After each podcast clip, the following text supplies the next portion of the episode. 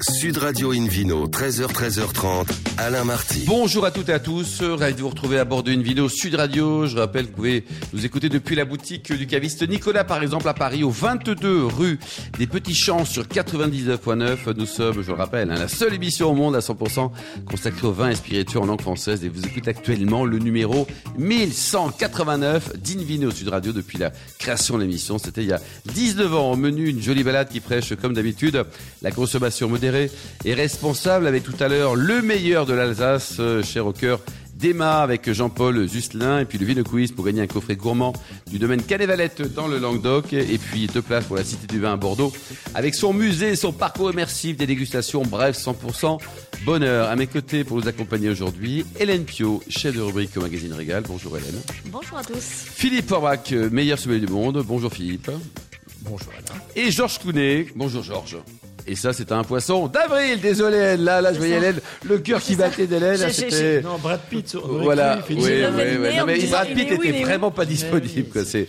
Alors aujourd'hui, pour bien débuter cette émission, on a le plaisir d'accueillir à bord d'une vidéo sur radio Gilles de Bollardière. C'est le vrai Gilles qui est là, qui est le directeur du domaine Ampelliadé. Bonjour Gilles. Bonjour, j'ai cru que vous me faisiez un compliment. Mais si, vous êtes le Georges Clounet du Val-de-Loire. Alors vous êtes basé où? Parce que c'est grand le Val-de-Loire alors. Et oui, nous on est sur un affluent de la Loire, à vrai dire, dans la Vienne, euh, et c'est-à-dire au sud de Tours et au nord de Poitiers. D'accord. Alors racontez-nous un peu l'historique, parce que au départ, il y a un garçon qu'on aime beaucoup, un des fidèles et un des experts de Une Vidéo Sud Radio, Frédéric Brochet. Tout à fait. Euh, Fred était, enfin Monsieur Brochet était un, un précurseur finalement, puisqu'il avait euh, à cœur de, enfin c'est quelqu'un qui a une grande culture du vin et des terroirs de la Vienne et qui voulait les faire redécouvrir, qui a monté ce domaine en 94. Et puis en fait, finalement, ça s'est fait en plusieurs étapes, puisqu'il avait été rejoint dans les années 2000 par la famille Molly, qui l'a aidé à accompagner ce domaine. Euh, puis finalement, il a aidé à la conversion de l'agriculture biologique euh, toute une partie des vignerons, les anciens adhérents de la cave coopérative. Ce qui fait qu'ensemble, c'est un domaine qui a monté très rapidement, qui était un peu un porte-étendard de la viticulture euh, ligérienne en agriculture biologique, principalement à l'export, surtout sur les pays scandinaves. Et du coup, petit à petit, bah, Frédéric s'est désengagé pour d'autres projets de son projet initial et la famille Molly est restée euh, à la tête. euh, Fidèle au poste, quoi. Tout Ça veut fait. dire quoi d'ailleurs euh, en Pays d'Aïe Alors ça c'est du tout à fait, enfin c'est typique de, de Fred, c'est très intellectuel, c'est ça vient du grec ampélos, c'est donc la vigne et donc c'était tout simplement le domaine ampelidae, le domaine qui vient de la vigne. Bon, très bien, c'est QFD, Hélène Pio, qui vient au micro. Absolument. Voilà, je ne sais pas comment ça se dit en grec. Euh, N'essayez même pas. Euh, donc Micros, effectivement, sûrement. Alors qu'est-ce qu'il a, Mykonos? Qu'est-ce qu'il a? Ampelidae, euh, en effet, ce, ce- ce magnifique projet euh, a mis en lumière depuis une vingtaine d'années les vins de la Vienne, qui étaient quand même pas les plus connus du monde, hein, en tout cas pas, pas au. XXe siècle et au XXIe siècle. Euh, ils, ils- ils le furent par le passé. Tout à fait. Euh, En quelle année Eh ben, euh, aucun d'entre d'entre nous n'est tourné et, euh, Ah oui. et nos grands-parents non plus. Ah oui, faut, être lucide, très, c'était très il y a très très très longtemps. Euh, Avant l'époque du phylloxéra. Avant Voilà. Philippe Serra, quoi. Donc euh, au moment des Visigoths, tout ça, ça voulait dire Philippe. Oh, oui. y go, ils, y- ils y- ils- ils y allaient. les Ils y allaient aussi, quoi. Oh, on est le 1er avril juste Oui, vous, oui. manifestement. Ah, Georges, est- ah, d'ailleurs, parti, oui. Euh, non, mais il y a, y a Cameron Diaz qui arrive, ne vous inquiétez pas, Alain. Euh, donc, euh, voilà, Ampelidae, ce, ce, ce très joli domaine, a, a, a remis en lumière qu'on pouvait faire de très bons vins du côté de Poitiers et du Futuroscope. Euh, et puis, euh, et puis alors aujourd'hui, euh, bah, que- comme c'était un pionnier de viticulture biologique dans le, dans, dans le Val-de-Loire, euh, on, on a, on a un, un vignoble qui est parfaitement à maturité euh, et sur lequel vous êtes arrivé, vous, comme chef de culture. C'est ça. Moi, j'ai rencontré Frédéric en fin 2016. Euh, avant, j'avais fait mes, mes classes en Bourgogne, Beaujolais et. Euh, Ah, bien. Chez qui? Euh, bah, alors, j'ai été pendant des années chef de culture pour Louis-Fabrice Latour, euh, avec euh, bah, comme mentor euh, Boris Champy, que j'adore. et après, j'ai été chez Stéphane Augier en Côte-Rôtie, euh, avant de rencontrer Fred et de me lancer dans ce projet de justement de restructuration, renouvellement du vignoble. D'accord. On m'a signalé votre présence en Champagne aussi à un moment donné. Hélène, fait, elle enquête à fond, là. Voilà. Ah oui, oui, Elle lâche rien, c'est- ma Maintenant, les région de- téléphones portables, ça borne. Ouais. ma région de cœur et de formation, parce que j'avais fait mon DNO en Champagne et j'ai été euh, chez un très grand vigneron qui nous a malheureusement quitté, euh, Monsieur Bonner, Ah, et- qui était euh, du coup mon maître de stage pendant mes écoles, euh, mes études d'ingénieur, puis en œnologie, euh, avant d'aller après en stage de fin d'études d'œnologie au château de Centenay. Mais si je le signalais, c'est parce que ça peut être très utile aussi pour les blancs justement de, de la Vienne. Et pour la gestion des pressoirs, oui. Et pour la gestion des pressoirs, absolument. Donc aujourd'hui, alors ce domaine, les cépages, Euh, Nous, aujourd'hui, on a à peu près 80% de blanc. Euh, c'est principalement du Sauvignon. euh, enfin, de toute façon, 70% de l'encépagement total est du Sauvignon, avec la particularité d'avoir beaucoup de Sauvignon gris, euh, qu'on revendique comme endémique de, de la Vienne et du Poitou, euh, puisque finalement, dans l'IFV a retrouvé la plupart des, des souches euh, pré-clonales dans, dans le secteur. Et du coup, on a une parcelle, euh, la parcelle conservatoire de Fiegris au sein du domaine. Donc, on- de fiégris. Hein, voilà, le nom C'est un poitou. nom local. Exactement. C'est- oui. c'est- C'est important de le signer parce que fiégris sur l'étiquette, ça parle pas à beaucoup de gens. Exactement, oui. C'est le, c'est le nom Poitevin que, qui peut appeler- être appelé euh, un peu plus honneur euh, Sauvignon Rose aussi. Euh, et donc, c'est, principalement, je disais, du Sauvignon. Euh, petit à petit, le Pinot Noir a pris une part non négligeable du domaine. Ça a été replanté à partir des années 80, euh, à l'époque sous l'impulsion du chef de culture de la cave coopérative, à l'époque de Raffarin. Et, donc aujourd'hui, c'est à peu près 10% de Pinot, 10% de Chardonnay et à peu près 9% de Cabernet, qui est le, là où on retrouve finalement nos plus vieilles vignes. D'accord. Et puis il y a d'autres cépages qui se baladent. Bah, c'est ça, bah, c'est la culture typiquement euh, Poitevine et j'allais dire euh, fief vendéen, nos, voisins, où il y avait vraiment cette culture des, vignerons en polyculture et, qui avait euh, bah, ces vignes de particuliers qui avaient un rang tel cépage, un rang tel cépage, beaucoup d'hybrides euh, qui peuvent subsister de l'époque euh, des résistants et du coup qui avaient fait un peu à un moment donné le, pari du Poitou. Nous d'ailleurs, notre cuverie se retrouve dans un des grands domaines à l'époque de pépiniéristes euh, de- de- d'hybrides de, l'époque et donc on retrouve aussi encore un peu de folle blanche. Ah, c'est parfois, sympa ça. Et alors l'âne du Poitou, il est dans les vignes ou pas? L'âme du Poitou est dans les vignes. euh, eh ben, il y, a- y y des ânes chez Frédéric. Il y en a toujours eu trois. euh, et puis ça a été un peu Vous mon nous rappelez les, euh, prénoms des ânes? Alors pour être honnête, non.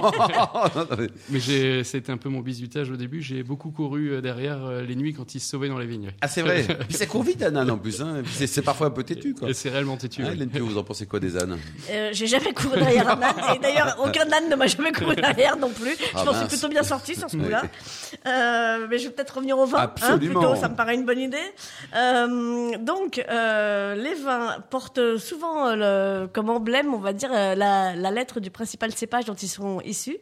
Donc, on a le PN pour le Pinot Noir. Euh, bon, le, le, le K, c'est un petit, voilà, c'est il faut. C'est parce que c'est pas de la dyslexie, mais le, le C existait dé- déjà avec le chardonnay. D'accord. Et donc, donc le K, c'est le Cabernet Franc, bien sûr. Mm. Euh, donc, racontez-nous ces vins. Euh, alors ça, c'était euh, à l'époque quand Frédéric a créé la gamme. euh, plus pour lui, plus c'était grand, plus ça devait être simple en termes de nom. Donc le S, finalement, c'était les plus grands sauvignons de, l'année. Le, PN, qui porte derrière le petit numéro de la première parcelle, le demi-hectare qu'il avait hérité de son grand-père. Donc le PN 1328, du numéro cadastral, du coup, euh, 1328. Et effectivement, le K, qui est la sélection des plus beaux cabernets de l'année. Et, euh, et donc, euh, bah, euh, vous envisagez de faire d'autres d'autres initiatives, euh, d'autres initiales, pardon, comme ça, euh, avec euh, les autres cépages? Non, non, on reste. Ça, Vous c'est vraiment le. le- c'est en fait, c'est finalement la cuvée de. On, veut montrer nos- bah, tout notre savoir-faire et, et tout ce qu'il y a eu de plus beau dans l'année. Finalement, c'est là qu'on aura des élevages plus complexes. Et finalement, après, le reste de la gamme doit plus, t- plus- être plus proche finalement de montrer l'expression ligérienne du Ah oui. cépage plus simple. Et Alors ça fait combien de bouteilles produites chaque année? Ça, c'est beaucoup, non?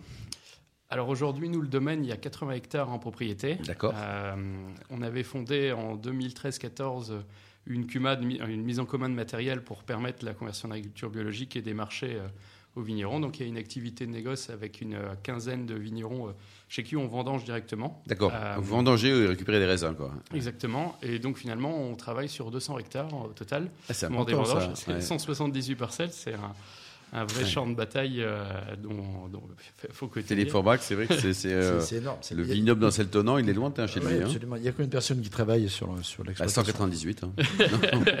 J'aimerais. Euh, on est à l'année, on est euh, 26 personnes, euh, Mhm. dont 14 personnes à l'année dans les vignes, plus des gens qui nous accompagnent Et on peut venir vous voir quand on passe dans la région? C'est une jolie région, Poitiers. Et oui, on est en plus sur l'axe Paris-Bordeaux et comme vous disiez, à côté du Futuroscope. Et, euh, et donc depuis ben, à peu près la période Covid, on a fini les travaux de rénovation du château et des annexes. Et donc aujourd'hui, on commence à, à développer un peu le tourisme, à avoir des séminaires et puis même à loger sur place sans problème. Avec des On peut loger visites. chez vous aussi? Oui. Ah bah c'est sympa ça. Et des jolies visites à faire entre 10 et 40 euros selon le, le temps que vous avez, le nombre de vins que vous voulez goûter, etc. Et, euh, et c'est super intéressant. Bon, super. Très bien. Un site internet pour prendre enseignement peut-être Oui, empelidé.com, vous trouverez toutes les informations. Empelidé.com. Et Ça pour terminer, s'écrit Philippe A-M-P-E-L-I-D-A-E. Oui, c'est parce ça. que, Surtout allons. pour les noms, les noms intello, si je puis dire. Philippe, comme type de plat, qu'est-ce qu'on peut imaginer avec euh, ces vins Il y a une grande diversité. hein, Ouais, c'est mais large, avec hein. le S, Ouais. qui est quand même l'expression du Sauvignon, on peut aller sur des, des grands poissons euh, de rivière euh, ou, ou des crustacés, ça m'aime particulièrement. Le, le K, le fameux Cabernet. Ouais. franc, euh, là on, a des, des- des très, très jolies viandes goûteuses. Euh, et puis pour le Pinot Noir euh, 13-28, euh, exceptionnellement, on peut aller sur des volailles. Merci Ça beaucoup. Philippe Orbach. Donc on peut, en fait, ça marche avec tout. Hein. Merci Gilles également, merci Hélène. On se retrouve dans un instant avec le, le Ville Quiz. Sud Radio Invino, 13h, 13h30, Alain Marty. Retour chez le caviste Nicolas. Je rappelle que vous nous écouter depuis le caviste Nicolas de Paris, l'un des cavistes parisiens, au 22 rue des Petits Champs sur 99.9. On vous remercie d'être toujours plus nombreux à le suivre chaque week-end. N'hésitez pas non plus à réagir sur les réseaux sociaux, notre compte Instagram aussi, Invino Sud Radio. On retrouve Philippe Orbach, The Philippe Orbach et le Vino Quiz. Je vous rappelle le principe. Chaque semaine, nous vous posons une question sur le vin et le vainqueur gagne de très beaux cadeaux. Cette semaine, écoutez bien, hein, un coffret gourmand du domaine Canet-Valette dans le Languedoc et deux places pour la Cité du Vin à Bordeaux, musée, parcours immersif, dégustation, vue panoramique, boutique et restaurant. La semaine dernière, la question était de quelle appellation provient les vignerons membres du collectif Négrette? Alors, Réponse A de l'appellation Busé, réponse B de l'appellation Fronton, ou réponse C de l'appellation Bergerac. C'est pas évident? Mais euh, vous avez été nombreux à répondre euh, finalement B, vous avez bien fait, c'était l'appellation Fronton. frontons. Alors cette semaine, Philippe. La question du week-end, écoutez bien. hein. Selon quelle méthode de, de culture sont produits les vins du domaine Ampelidae Réponse A, l'agriculture raisonnée. Réponse B, l'agriculture conventionnelle. Ou réponse C, l'agriculture biologique. Raisonnée, conventionnelle, biologique. Le choix doit être fait. Pour répondre, rendez-vous toute la semaine sur le site invinoradio.tv, rubrique Vino Quiz. Le gagnant sera tiré au sort parmi les bonnes réponses. Merci beaucoup Philippe Orbach. Invino sur Radio a le grand plaisir d'accueillir par téléphone Jean-Paul Dusselin qui est vigneron en Alsace. Bonjour Jean-Paul. Bonjour à tous. Alors racontez-nous votre histoire de vin. Là. Elle est belle cette histoire de vin. Tout débute en 1691 et vous êtes la 13e génération Jean-Paul. Racontez-nous, vous n'êtes jamais sorti du village en fait. Hein? Euh, oui. ouais, bon, on n'est pas des grands, des grands voyageurs. euh, ouais, ça fait 13 générations qu'on est, euh, qu'on est toujours vigneron de père en fils euh, à Orchuir, toujours dans le même village, vous êtes basé où Euh, exactement? Parce que c'est grand l'Alsace. Hein, euh, entre Colmar et Mulhouse. Hélène Pio, vous dans- adorez cette dans- région. hein. Vous êtes l'une des sud seules de- euh, expertes d'Invino Sud Radio à cap- être capable de prononcer tous les noms des villages alsaciens Alors, sans vous tromper. Non seulement et- j'adore. Et tous les crus. tous les crus. Non, non seulement j'adore, mais je vous annonce, Jean-Paul, que je vais passer cet été parce que je vais être en vacances pas loin. Ouais, Donc, euh, elle vient, Jean-Paul, elle vient trois semaines, Hélène. hein. Non, je vais, je vais passer deux heures, ça sera déjà pas mal. Mais, euh, mais effectivement, Orgevire est Ah, un très juste, joli hein. village. Orgevire est un très joli village entre Colmar Ouais. et Mulhouse, euh, absolument. Euh, Ouais, merci. Qui est, euh, qui est surtout connu euh, pour, euh, pour des coteaux extraordinaires, euh, les coteaux du Bollenberg, du Clos Liebenberg et du Clos euh, Pfingstberg. Donc effectivement. Exactement. Oui, je me, je- me débrouille en Elle, est, alsacien. elle est bonne, Philippe. Hein c'est- Franchement, franchement, Alors, en nom français, c'est compliqué, mais alors en nom alsacien, elle est C'est ça, je, suis, je suis bilingue en alsacien.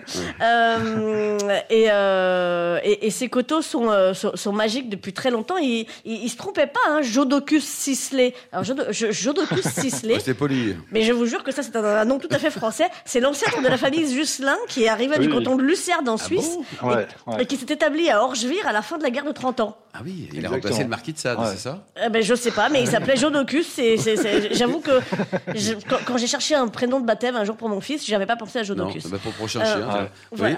Oui. Non, je, je pense que Jean-Paul, c'est mieux, en fait. Je, pense que vos, vos parents ont été mieux inspirés euh, avec, avec vous, Jean-Paul, et avec votre sœur Marie. Si on parlait un peu de vin? Oui, on peut, on peut aussi. Euh, les, les, les, les vins du domaine Justin sont, euh, sont magnifiques. Bon, évidemment, euh, honneur aux, aux, aux grands, aux grands cépages locaux, le Riesling, pour commencer. Oui, ouais, ouais, bah, on a, on a la chance de travailler sur, sur différents terroirs. En fait, ouais, faut, faut savoir que l'Alsace a une, une diversité géologique vraiment incroyable. D'un village à l'autre, on peut avoir des sols complètement différents.